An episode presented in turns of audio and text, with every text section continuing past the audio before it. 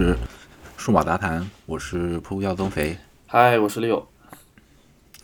啊，六马上要出差了，所以我们趁着六出差攒点货。说说不定我出差回来以后，我们这期上是吧？对对对对对，我们还有，我想想哈，这个应该是两周之后了，大家听到的时候，是我们录音的两周之后。嗯，好，今天录音的大头是是六那边啊，我这边是小开场啊。嗯，好，先跟大家说一下哈，嗯，就是录了一本这个嗯设计书，嗯。嗯，我不知道大家有没有逛那个嗯各个品牌官网的习惯。嗯，六，你有吗？有有，我一般情况下，比如说得知到一个信息，得知到一个新闻，我会立马先上官网去证实一下，看他官网是怎么讲。嗯嗯嗯，嗯，这种是有目的性的。你有那种，比如说隔一段时间无目的性的去某些品牌的官网刷一刷的习惯吗？有，我也有。你也有啊？对。哦，我也有啊，我也有。比如，呃，比如说刷刷什么，像这个耐克匡威啊。啊。啊，完了，呃，苹果的是常刷。对。嗯，像国内品牌的。刷过这个小米一加，还有锤子。嗯，我一般就是苹果啊那些，哎，锤子我比较少刷，就偶尔发新闻我会上去看看那个规格之类的。嗯，哎，你看过那个呃谷歌的官网吗？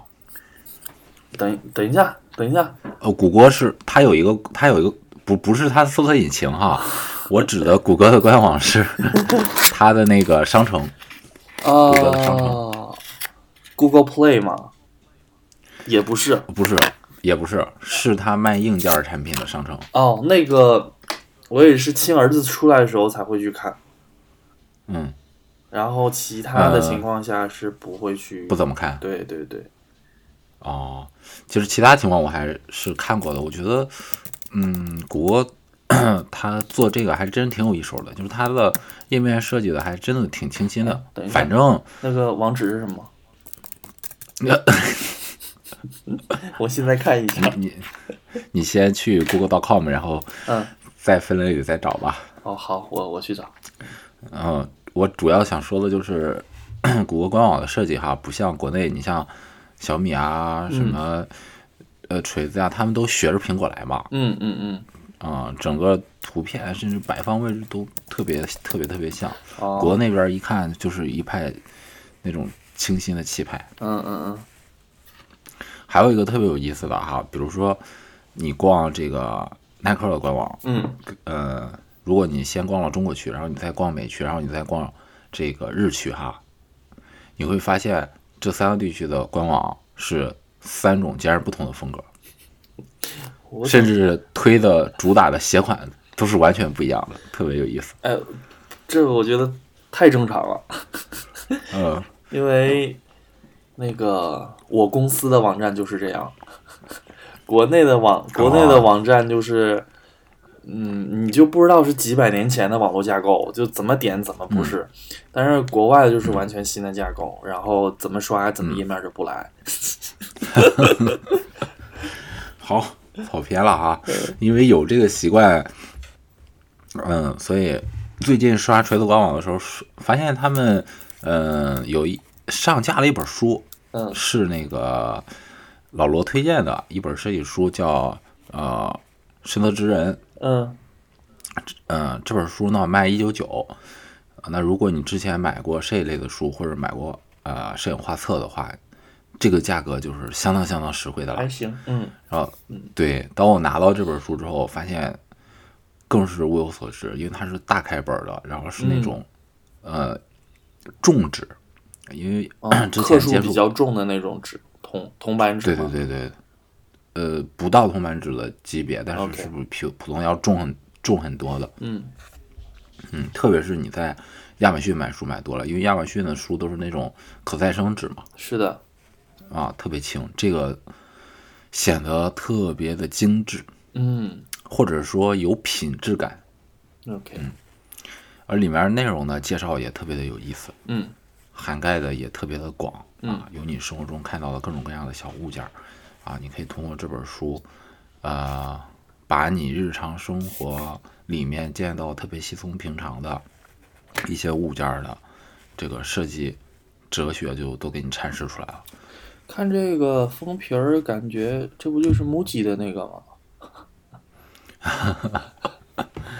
具体内容是它封皮儿特别像那个那个那个那个木 i 的设计的一个那个 CD 机哈，是的，墙挂墙式的。嗯嗯呃，这本书也是老罗强烈安利的，嗯他自己说他经常看这本书哈，，OK，具体就不知道了。嗯嗯，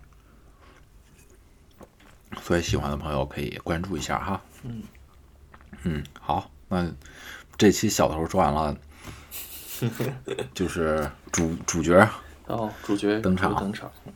那个先从小件儿开始说吧。那个刚刚从那个小米之家回来啊、其实也不是为了去小米之家而去的，就是顺便看了一下，然后发现有个地方有个超市旁边新开了一家小米之家，所以就进去逛了一下。嗯嗯，其实有几件东西哈，有一件儿。呃，一直想买，但是一直都没有给自己找到理由，一定要下这个单。最开始是那个有一个最便宜的 TDS 测试笔，价格看一下啊，价格三十九块。这个吧，就是之前一直想要看看家里边的水是多少。那目前这次拿来买它的一个理由，就是突然想到，就是首先第一正好碰到了嘛，那个也不用再凑单了，不用在网上凑单免运费了。然后第二就是想过年直接给爸妈带回去，因为家里边他们是有用那个，哎，那个滤水滤水器，然后滤芯儿也不知道用了多久，所以嗯。测一测让他们放心，也起码给他们一个换滤芯儿的一个理由呗。嗯嗯对对对，这是还没用啊，放在这儿。另外一个的话是六十九块钱买了一个新出的那个米家的一个蓝牙温湿度计，这个其实原来对对对，原来原来家里边是有，就是因为买了整个那个米家那一套嘛，所以是有一个小纽扣大小的一个呃温湿度传感器，就平时就扔在家里边，然后想要看的话，拿手机直接调调出来就看了。但这个呢，就是特别直观，然后圆圆的也挺可爱的。那有时候我就这两天在网上看都是无货，正好碰到那家一问，哎，有货，还藏挺深，我要到到还要到后面拿。啊、对，所以就觉得嗯入了吧，反正就看着那个家里边的温度还有那个湿度，嗯，还挺好。嗯，哎，我有一个问题，嗯呃，因为我现在在用那个小米的那个智能插座嘛，是的，呃，这样，比如说你家里的 WiFi 那个吗？灯，呃呃，有有那个桥，有那个桥，啊也有单独的智能插座啊，嗯，你现在用的是哪？都有是吧？都有啊啊。但是现在它发挥的主要作用是，比如说它基于地理位置，我回家这个家里的这个呃小卧灯就打开、嗯嗯啊，或者根据时段啊控制。嗯呃，还有一个我能想到的比较好的用处就是，比如说我把它放在那个加湿器上，嗯，每，天定时开两个小时加湿器。嗯哎，那我有一个问题就是，它这个温湿度感感感应嗯能不能跟这个智能插座联动呢？比如说，能不能设置规则，当它的温度低于多少的时候，开启那个加湿器的那个智能插座？可以可以。可以，哇哦，哇哦哇哦，那这个真的是花小钱儿可以提升那个幸福感。其实我觉得是这样哈，这个是蓝牙的嘛。那另外的话，其实我建议你，呃，直接就入了你家那一套就好了。你家里不有、有吧？嗯，你你家那一套，然后你再花，呃，十几二十几块钱买一个。呃温度的一个传感器就行了，那个东西那个东西很便宜，只是一个纽扣电池，然后你可以哦买好几个，一个屋里放一个，或者是嗯你随便丢一个，就是丢在阳台上外边儿，你也知道外边儿多嗯少度，然后你可以直接用这个联动，这都没有问题。哦，所以关键是那个温度感应器，对，这个温度跟我加湿有什么关系？呃，它里边有湿度，它温哦度湿度都在一起。对，那你这个不也是一个温度湿度感应器吗？是这两个功能是一样的，但只是说它有个显示屏，我觉得这挺好看的这设计。我就平时我就喜欢看，家里边也没有一个温湿度传感器嘛，因为我最开始的是一个，呃，我买的木木吉家的一个，那大概两百多块钱，嗯啊、也就是一个也就是一个这个玩意儿，然后里边放一个纽扣电池，然后我是觉得这个圆的还挺好看，所以就明白，买了，还不贵。明白，明白。然后另外的话其实我也是一个工具粉儿。嗯，嗯，我工具粉儿呢，就是另外买了一个，嗯，让我猜猜，快快猜快猜，那一套螺丝刀，对，哎，我看了好久了。那套螺丝刀，说真的，在网上嗯一直抢不到，北京就是缺货哎呀，我那刮胡刀还抢不到呢。啊。嗯、那你早说，我我帮你帮你那个提前拿。然哎后呦，呃，双十一的时候，我看他有备货，但是瞬间嗯就不见了。等我下单的时候排队，他就付款就付不上，所以就一直存在在我的购物车。有空的时候看一眼，有空的时候看一眼。然后今天过去问，然后就问了那个店员，那个有螺丝刀吗？有。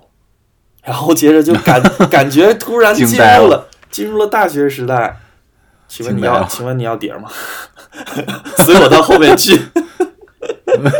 然后他就是悠悠的走到了后边，然后拿了一个过来，然后接着，嗯，那个东西他还不让我拿着，他说：“嗯先生，这样吧，你要再逛的话，我先把你这个放到那个收银台，等一下您过这儿去。嗯。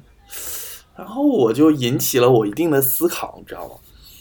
嗯就是倒也是，嗯、他可能是觉得说这样方便，但是我在想他深层次的意思，是不是因为这个东西它本来货就不多，而且就根据哈，哦你就比如说上网去看合作的那家，呃，德国的那家螺丝刀厂，他们家的做了一个这么多头的产品，绝对不会卖这么低的价格。啊，所以我我我另外一个方面就是小米做这个不也是挺那个，做期货也是很正常的嘛。它可能有些东西只是发了，它但是它不卖，对，所以我觉得这个东西可能就是，嗯、差不多卖一个赔一个吧。所以他们也不太想卖这个东西。赔本儿赚吆喝。对对对对对，是这个样子。那所以今天今天就是这几件小玩意儿，然后说前两天买了一个大的东西。嗯嗯，来，其实我本人比较懒，然后在家里边呢，因为家里面会比较热啊，不太喜欢有时候嗯穿着那个拖鞋跑来跑去。然后因为家里都是地板，所以就嗯光脚跑来跑去。但是有时候会被各种异物刺到，哎，不爽，所以就一直有萌生买那个扫地机器人这样的念头。嗯，对，然后体义务是什么？大家要脑补。对，哎，我们前两天那个展望里边是不是也说了这个？啊 脑补，对，好各，种脑补。然后现在呢，终于狠狠下心买了那个石头科技的一个扫地机器人，它算是，呃，它是小米生态链的，它是做小米扫地机器人的那一家，但是小这算是小米扫地机器人的二代。嗯，嗯首先提升了那个呃吸力，续航。提升了吸力，加了电池，吸力。嗯对对对。啊，然后呢，另外的话，它这边据说是更加智能了，然后轮子的马力也大了，就是脱离那个、嗯呃困困境比较容易一些。然后还有就是它另外一个功能，虽然我觉得也比较鸡肋吧，它增加了擦地功能。呃，但是说实话，我有一个朋友，嗯他们家是要每天擦地啊哦，所以很其实其实很多人是有这个需求。哦，但是我我为什么呢？我从来并不把这个嗯擦地这个工作，就是觉得是一个机器人能百分百能把它搞定的，因为我觉得擦地你加便利猪吗？你想哈，小时候我就经常被家里人骂，就是嗯拖地这是一个不像扫地，拖地是一个比较有技术的活儿。首先，第一，你要怎么拖，什么方向，然后你要怎么去拖那个，去用那个拖把那个力量，就是不要让那个你拖把底下的那个脏东西再次被拖出去。你最后拖完了以后，那脏东西都在拖把里面，然后抖一下，然后再开始洗那个拖把。就是现在的扫地机机器人达不到你标准呗。对对对对对，因为我我从来就是我我每次拖地，我爸爸妈妈都说不会拖地，不会拖地，然后我就我就相信了我不会拖地，然后我就认为这个功能还是比较复杂。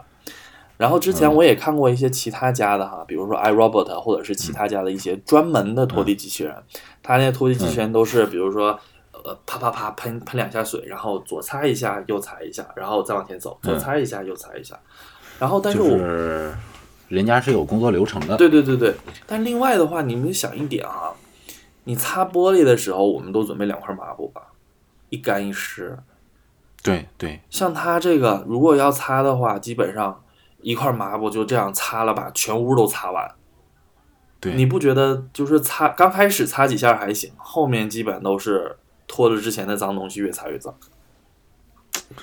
那人家肯定就又跟 iMac 那个嗯进灰的啊恢复差不多了。嗯，谁让你中国环境这么差呢？它之前它这上面是有写，建议扫地半个小时换一个那个抹布垫儿。啊，嗯，然后这个比如说像另外一家，我刚才说的国外那家，他们是在大陆有卖一款是布的，在美国那一款是纸的，因为美国人的习惯就是我擦完一遍地，那张纸撕下来就扔了，然后在我们这边呢，大家都喜欢就是循环利用嘛，节省一点，就洗洗一下抹布，对对，这样。对，对，这也是一个差异。好，那基本上他已经到我们家来了一个礼拜了，然后嗯我大概简单讲一下吧。那比较好的一点就是它直接就可以在米家那个程序里面可以设置，嗯嗯，然后可以定时扫，扫的时候可以选不同的吸力，安静呢还是超强的，一共是五档，嗯，对，四五档的样子。然后在扫地的，哎，五档怎么样？这个这个级别是吧？是不是就像那个直升机要起飞了？嗯，说实在的哈，如二档的话，你在看电视还是有点吵啊，不就一档快的，非常安静的时候也是非常吵，也不是非常吵，就是看电视的时候，你就觉得你不能忽略它的存在，你知道吗？啊，OK，对，明白了。对那也就是它适合你什么时候上上班了，它自个儿在家。哎，对，这就是定时清扫的，我就是这么弄然后另，但是哈，我还要再讲一些纠结的事情，慢慢来讲。嗯，然后接着我们说要档嘛，无档的时候，但它并不是想象中那么吵，那起飞的样子，肯定肯定没有那个无人机那声音响啊，这是第一，也、也没有也没有戴森的响，当然不是，当然不是戴森 V 八，戴森 V 八简直是太安静。嗯嗯，对，基本上就是差不多这个这个范围，这是我能理解了。嗯，另外的话就是扫地的一些结果吧。那扫地的话，嗯，第一次当然啊第一天我扫了两遍，呵 呵是家因为家里比较脏嘛。嗯对，然后后面的话基本上每天扫，每天我就是起床的时候，原来我是想定哈是这样，就是我出门了，大概是七点半八点，那他自己扫就行了。然后但是后来呢，呃，我发现一个问题，呃，首先第一，那个他会被绊住，真的会绊住。我也想问这个，它有没有避障的功能？有，它是它这个跟其他真不一样，它是路径规划的，它上面有激光雷达，上面有个、它是可以选，它你就基本上你开它每天早上就开始清扫，然后你就看手机就行了，手机它实时它就给你画你家的地图，OK，对，然后它就会它它很智能的，就是比如说快到墙了，它会减速，然后嗯。去碰一下，确定墙在哪里，然后接着再转个弯儿再走，你就明显能感觉到它是知道那地方有障碍物了。嗯对嗯然后之前大家都有讲啊，从小米的第一代的扫地机器人开始，大家都讲说我这个，呃，避障功能多么多么强，还有怎么多么多的强。嗯我倒的确是有看，有去试，那是宜家的那个凳子，我不知道你们有看过吗？就是那折叠的那个凳子，它凳子底下是横杠，嗯，就是底下是这样连连连在一起的。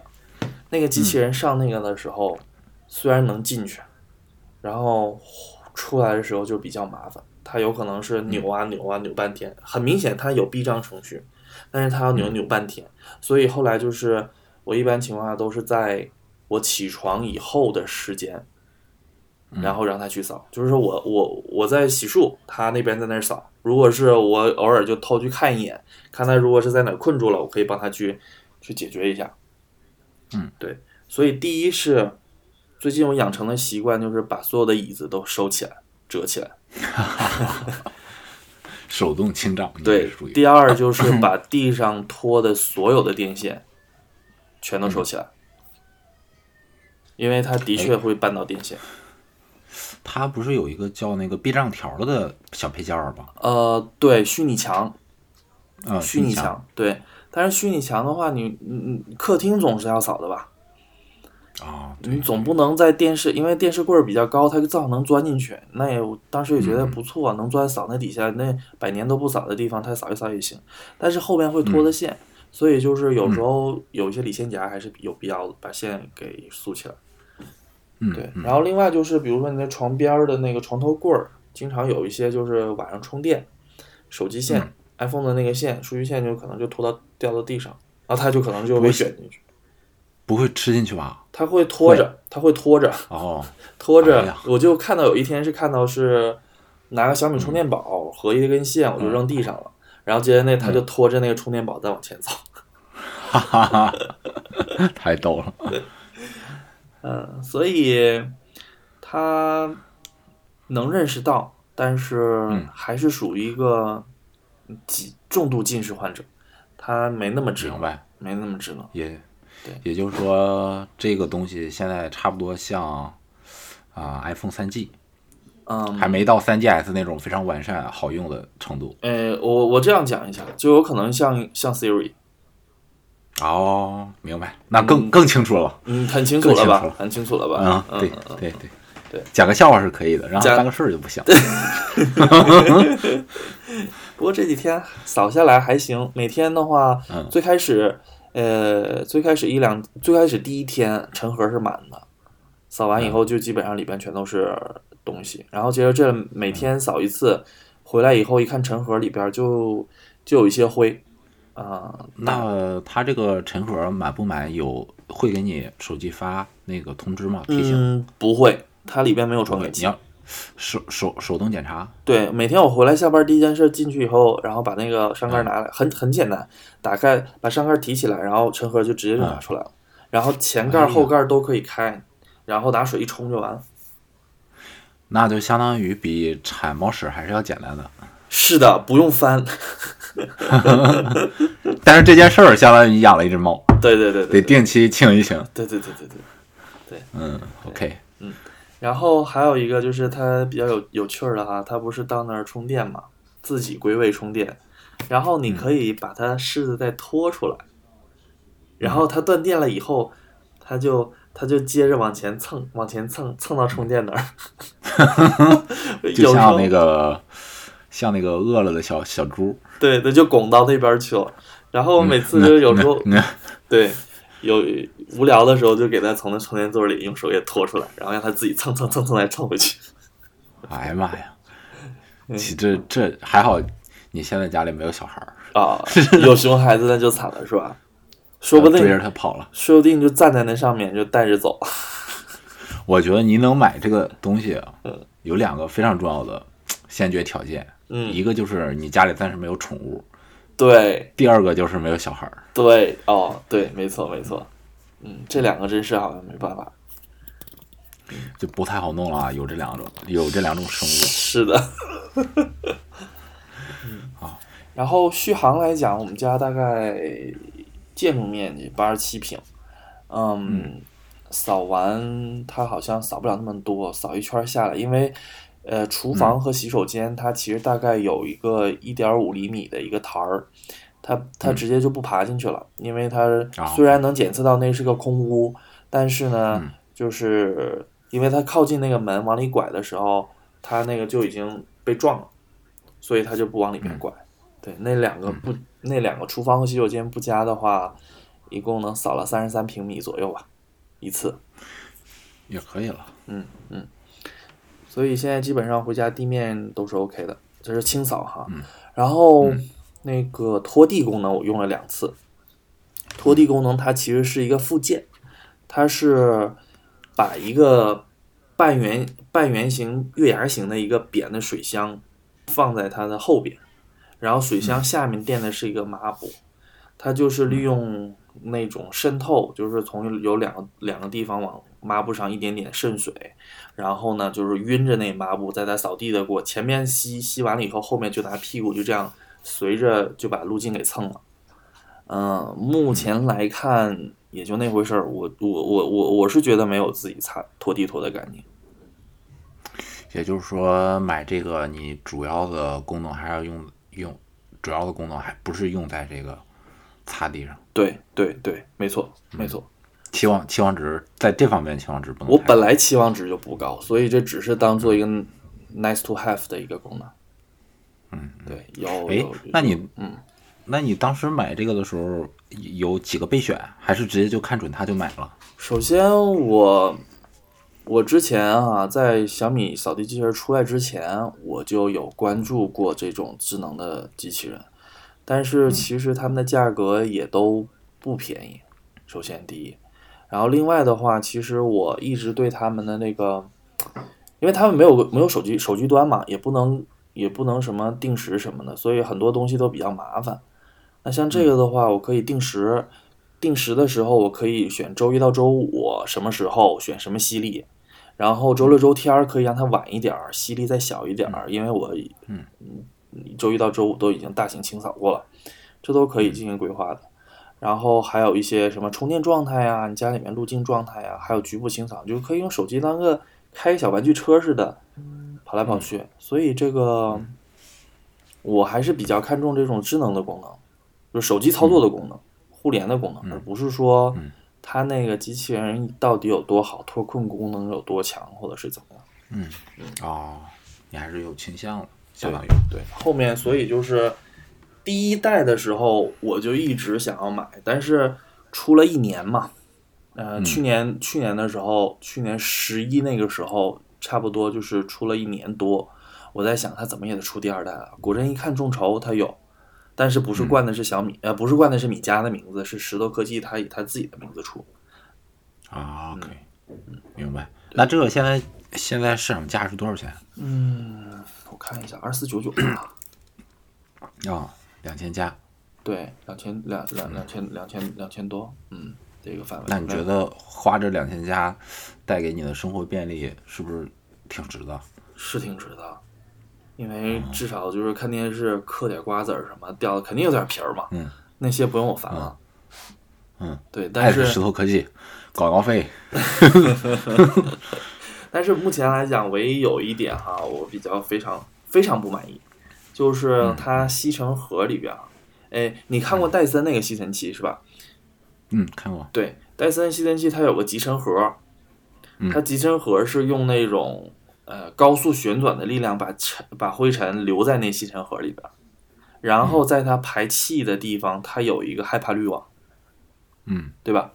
结果小米不对，石头科技这个呢和小米的那个也是一样啊，就是它集成盒后面嗯就是一个害怕滤网。那这样导致就是说我那个尘就直接会吸到那个害怕滤网上。啊，我觉得也是会粘过去。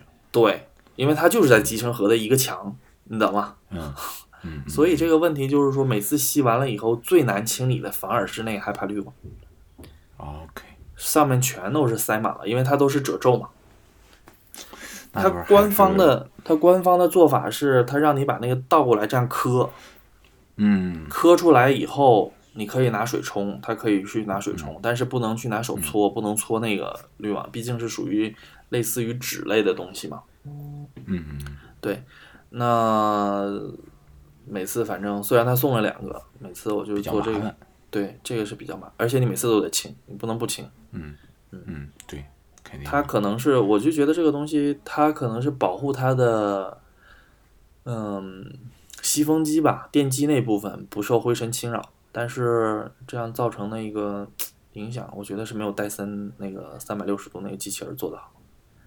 嗯 OK，对，好，大概就了解了。嗯反正现在我我我是感觉这种小的智能家居啊，这些小东西，就是你买的时候没觉得有什么，但真的用上手，生活生活超方便的。嗯，是的，是的，是的。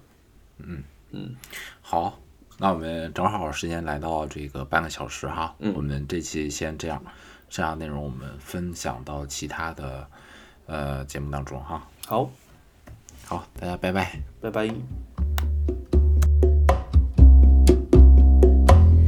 If you were falling, then I